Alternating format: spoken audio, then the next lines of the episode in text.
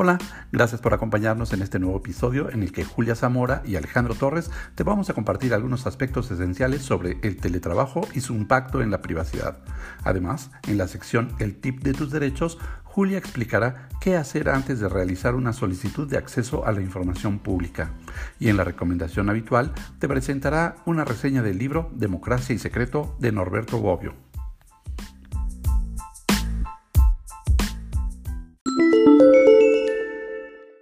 Se ha cumplido un año de la pandemia que nos obligó, entre otras cosas, a adaptar nuestra forma de trabajar. La implementación del teletrabajo ha sido un reto para todos, trabajadores y empleadores. Ni las leyes ni las instituciones y las empresas estaban listos, tampoco los trabajadores y sus patrones. Casi todos hemos tenido que improvisar, pero ya hay aprendizajes claramente identificados y los cambios ya se están implementando para lo que será un nuevo entorno o ambiente laboral. ¿No lo crees así, Julia? Así es, Alex. Y para hacer este balance del impacto que ha tenido el teletrabajo o home office, realizamos recientemente un webinar con Vianey Martín del Campo Vera, quien es fundadora de Amiga, que significa Alianza de Mujeres por la Igualdad de Género en Acción. Es abogada con amplia experiencia en temas laborales y de género y nos compartió mucho conocimiento. ¿Qué te parece si escuchamos algunos fragmentos de lo que nos dijo? Por ejemplo, el impacto que ha tenido el teletrabajo a distancia si bien tiene beneficios el teletrabajo, también eh, pues ha perjudicado y ha implicado unas nuevas formas de acoso laboral. Esta forma de trabajo no implica, o sea, el teletrabajo no implica que los trabajadores estén a disposición de los patrones en un horario no acordado, ¿no? O todo, o prácticamente la totalidad del, del horario. Al ser un trabajo remoto y no existir una supervisión presencial, se demanda una mayor disponibilidad, lo que ha generado un sensible incremento en el agotamiento de los trabajadores y trabajadoras, ya que no logran desconectarse totalmente del trabajo aún terminada su jornada laboral. Esto ha traído consigo una evidente acumulación de estrés y ha generado otras sintomatologías graves como el síndrome burnout. El síndrome burnout es lo que luego se le llama también de que estoy quemado, ¿no? Este, ya no puedo más, estoy sumamente agotada, eh, me, me, duele la cabeza todo el tiempo, estoy cansada, duermo y me levanto cansada, estoy deprimida, estoy ansiosa. Más o menos son los síntomas del burnout. Ante esta situación novedosa, Vianey Martín del Campo destacó el reconocimiento de un nuevo derecho, el de la desconexión digital, como parte de la llamada cuarta generación de derechos. Ahora, es importante señalar que existen reformas en camino. Ya se está planteando eh, e, esta situación, esta, eh, estas implicaciones, estas, eh, bueno, más que beneficios, pues los problemas que ha traído esta situación y que se tienen que legislar. Y en octubre de 2020, la Comisión de Trabajo y Previsión Social del Senado aprobó la iniciativa con proyecto de decreto por el que se adiciona el artículo 68 bis de la Ley Federal del Trabajo. la idea de esta reforma es reconocer el derecho a la desconexión digital con el fin de que sean garantizados los horarios de descanso fuera de tiempo de trabajo legal. Eh, pues en México las jornadas laborales desde el hogar no están reguladas, ¿no? Por lo cual es un momento importante eh, esta, eh, legislar este reconocimiento del derecho a la desconexión digital. Este dictamen, es importante señalarlo, fue remitido a la mesa directiva para su presentación y bueno, está este, para ser aprobado y en caso de ser aprobado por el Pleno, pasará a la Cámara de Diputados. Es decir, también falta un poco, esto empezó desde octubre del 2020 y el procedimiento legislativo pues lleva su tiempo, desafortunadamente, cuando son leyes pues que sí, sí nos urge, ¿no? Tenerlas. No hay un, un concepto evidentemente legal porque todavía no se ha legislado, pero en general varios autores eh, coinciden en que se entiende por desconexión digital el derecho que tiene un trabajador o trabajadora de no estar obligado a participar en comunicaciones vía electrónicas, como correos, llamadas telefónicas o videollamadas en días y horarios fuera del trabajo, así como en sus periodos vacacionales. Responde al respeto fundamental del tiempo libre del trabajador-trabajadora al término de su jornada de trabajo, es decir, a su descanso, vida familiar, salud e intimidad, entre otras, ¿no? En este webinar sobre derecho a la desconexión digital, teletrabajo y acoso laboral, señalaste, Julia, algunas medidas que por ley deben implementar los patrones para cuidar un derecho fundamental como es la protección de datos personales. Deben de ser eh, precavidos también en, entregar tal vez los equipos de cómputo, porque muchas veces los trabajadores utilizan sus equipos de, de cómputo personales o los equipos de comunicación personales, cosa que puede ser tal vez un poco riesgosa, eh, eh, ya que pueden eh, utilizar o, manejar información considerada como sensible o confidencial por la misma empresa. Entonces, deben de, tener una medida de, seguridad, tanto que, lo debe de, marcar el, patrón y el trabajador también debe de asegurarse de que ese manejo de, de información debe de ser resguardada con todas las medidas de seguridad establecidas desde el inicio. Un aspecto relevante que señalaste consiste en la forma en que la legislación en materia laboral ya está estableciendo medidas para asegurar el descanso del trabajador, pero también su capacitación para desempeñarse mejor en el home office. El patrón debe de respetar el derecho a la desconexión de las personas trabajadoras en la modalidad del teletrabajo al término de la jornada laboral, si es que de inicio se pactó que se iba a trabajar dentro de la misma jornada, tal vez de la misma jornada laboral que se, que se utilizaba, ¿no? O que se tenía. Y también se deben de establecer los mecanismos de capacitación y asesoría necesarios para garantizar la adaptación, aprendizaje y el uso adecuado de las tecnologías de la información. Y algo muy destacado fue la obligación compartida que tienen el patrón y el trabajador sobre los límites que deben fijar y respetar cada uno. Debe de existir un respeto de la vida personal. Es necesario que el trabajador y, obviamente el patrón marquen esa línea divisoria, sobre todo el trabajador, marque la línea divisoria entre el trabajo y su vida personal. Para ello, el patrón debe de respetar, ser flexible con los horarios del trabajador y este, el trabajador deberá ser capaz de distanciarse de la familia para evitar distracciones mientras realiza su trabajo. Fue importante lo que destacaste, Julia, sobre los riesgos que trajo para la privacidad esta conversión de las empresas y de las instituciones a un modelo de trabajo a distancia. Aparte de la utilización de tecnologías de la información, es lo que les decía, el desafío de la protección de los datos personales.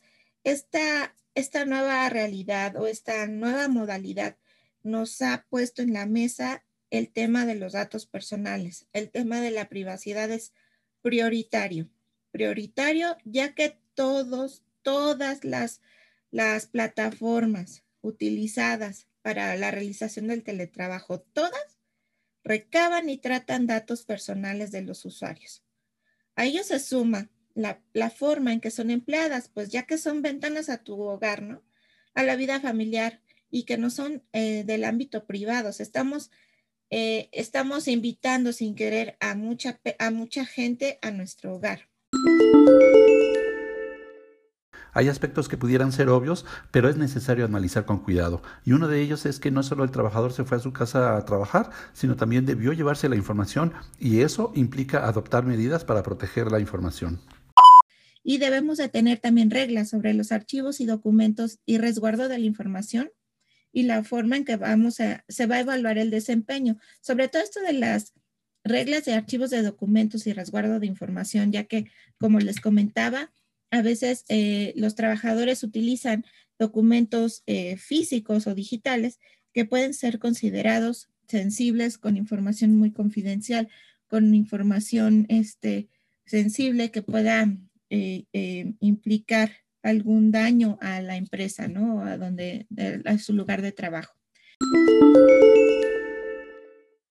En este webinar también abordamos algunas consecuencias del trabajo a distancia.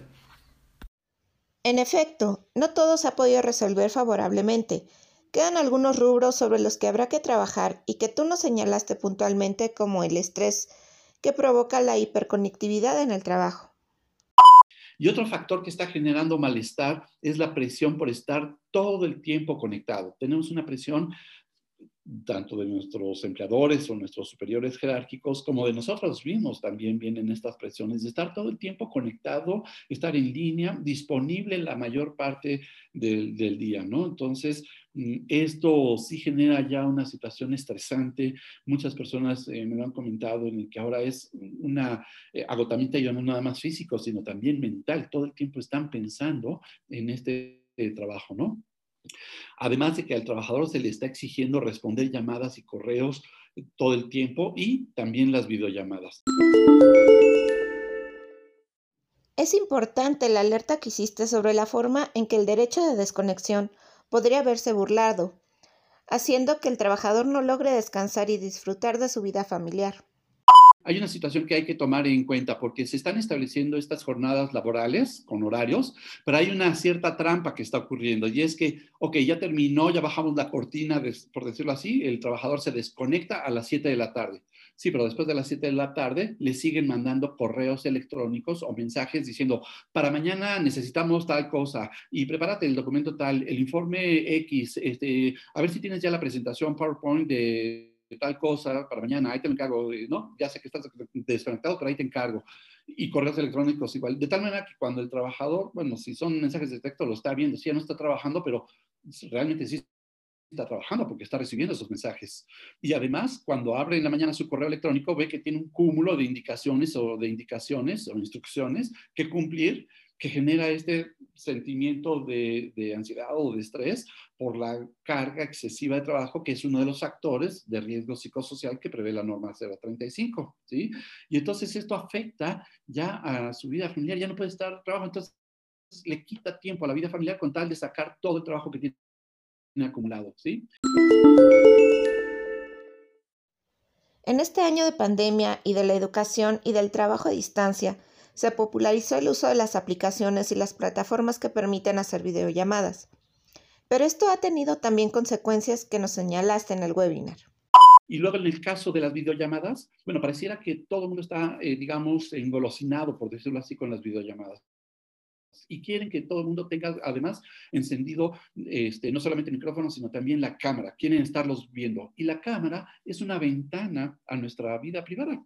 Si lo estamos utilizando en nuestro hogar, entonces ahí se está viendo de entrada el entorno. O pues a veces la familia, puesto que muchas personas trabajan en casa y pues también el hijo está tomando clases ahí, la, la familia habita también ahí está realizando sus actividades. Entonces se filtran sonidos, se filtran este, imágenes, eh, vamos viendo el entorno y esto genera malestar porque se revela de alguna manera también parte de nuestra vida privada en estas videollamadas, ¿no? Hay, esta es la tecnología, una de las tecnologías más invasivas a la privacidad y de la cual se está exagerando. Y no todo tiene que ser resuelto con una videollamada, muchas cosas se pueden resolver con un mensaje de texto, con un correo electrónico o con una llamada telefónica, por ejemplo, ¿sí?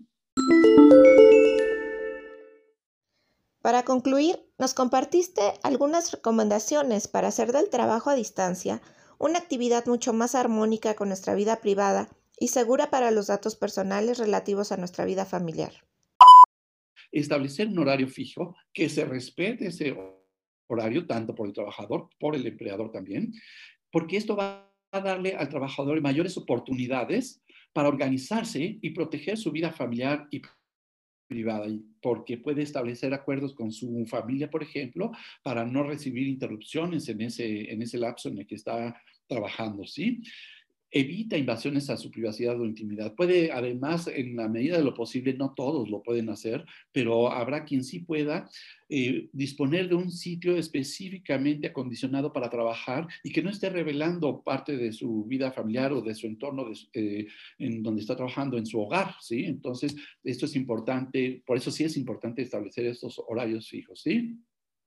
Y desde luego, pues la, obligación es compartida de ambas partes, el empleador y el trabajador, de cuidar los datos personales que se están manejando. Ya lo decía Julia hace un rato, es importante reiterar en ello, proteger los equipos de cómputo, los celulares y los documentos físicos. Eh, la nueva normatividad establece, por supuesto, que el empleador debe dotar así como de una silla ergonómica, de impresora, del equipo de cómputo también. Eh, muchas veces el celular que es personal se utiliza para el trabajo también. ¿sí? O muchas veces eh, la información se encuentra en documentos en papel, documentos físicos, y se lo llevan de la oficina a la casa porque van a hacer, en los próximos días les toca hacer este trabajo en casa, ¿no? El teletrabajo. Entonces se llevan los documentos a la casa, pero son documentos, es información, eh, o lo que traemos en los celulares o en los equipos de cómputo, ya sean los personales o el de la empresa que nos facilita, donde tenemos mucha información, datos personales de los trabajadores, de los proveedores y también de los clientes y son datos personales que la Ley Federal de Protección de Datos Personales en posesión de los particulares y su reglamento exige que sean este, protegidos, que haya medidas de seguridad físicas, administrativas y tecnológicas. Y sobre eso, por ejemplo, es importante que el empleador, por ejemplo, vea con el trabajador la configuración de privacidad de estos equipos y eventualmente, si es posible también establecer, por ejemplo, estas redes locales, los VPN, si es que va a trabajar a distancia, y tomar todas las medidas posibles para evitar cualquier este, invasión o cualquier vulneración, mejor dicho, a la privacidad. Eh, y a, estos datos personales que está manejando el trabajador en, en su casa.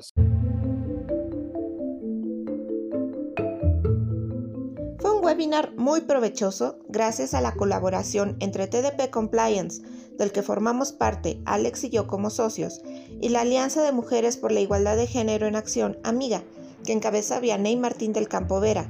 Y queremos invitar a quienes nos escuchan a que nos contacten a través de nuestro correo electrónico si gustan tener acceso a la videograbación íntegra del webinar, el cual tuvo un costo, pero que ahora, al no ser en vivo, sino grabado, este costo disminuye.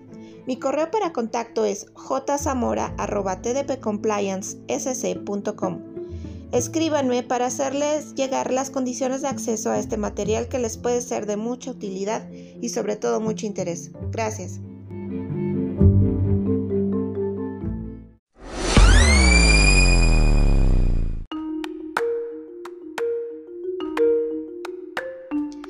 Es el tip de tus derechos. Muchos nos han preguntado qué hacer para ingresar una solicitud de acceso a la información. Nuestro tip va antes de que ingreses esa solicitud, cerciórate de que la información que necesites no sea una información pública. Es decir, que se encuentre ya eh, este, publicada dentro del portal de transparencia de, la, del sujeto obligado o en la Plataforma Nacional de Transparencia. Por eso te invitamos a que primero ingreses y revises esa plataforma en la sección de información pública. En ella encontrarás iconos que te indicarán qué información es. Por ejemplo, puedes encontrar el icono de sueldos y salarios, el icono de las contrataciones públicas, el icono del directorio, etc. Recuerda que los sujetos obligados reportan de manera común y obligatoria 48 obligaciones, mismas que se derivan del artículo 70 de la Ley General de Transparencia y Acceso a la Información Pública. Espero que haya sido de utilidad.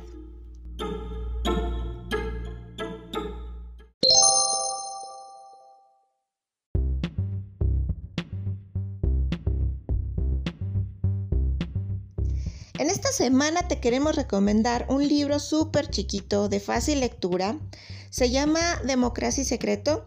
Su autor es Norberto Bobbio, es del año 2011 y lo pueden encontrar en el Fondo de Cultura Económica. En este libro, Norberto Bobbio nos ilustra un gobierno visible que actúa en las sombras y en la mayoría de las veces en la plena oscuridad. Es un poder invisible que puede actuar junto con el Estado que a veces a su, favor, ya que no lo obliga una constitución democrática.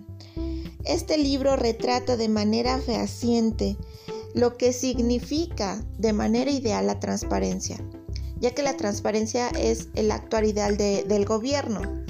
Entonces, se van a sorprender que la opacidad, ya que es un retrato de esto, eh, y la opacidad es, la opacidad de la información es un medio tan recurrente y utilizado, mal utilizado por los gobiernos, por muchísimos gobiernos de manera actual y que lo han utilizado por siglos, ¿no?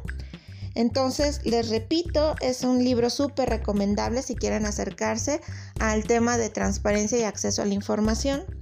Se llama Democracia y Secreto, su autor es Norberto Bobbio y lo pueden encontrar bajo el sello del Fondo de Cultura Económica.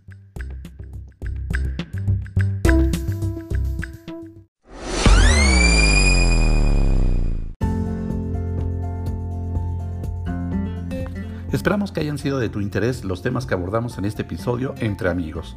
Ojalá que puedas compartir en tus redes sociales y con tus amigos y familiares este episodio. En la descripción de nuestro podcast encontrarás nuestros correos y redes para que nos regales tu opinión y nos hagas llegar tus sugerencias y opiniones. Gracias y nos escuchamos muy pronto.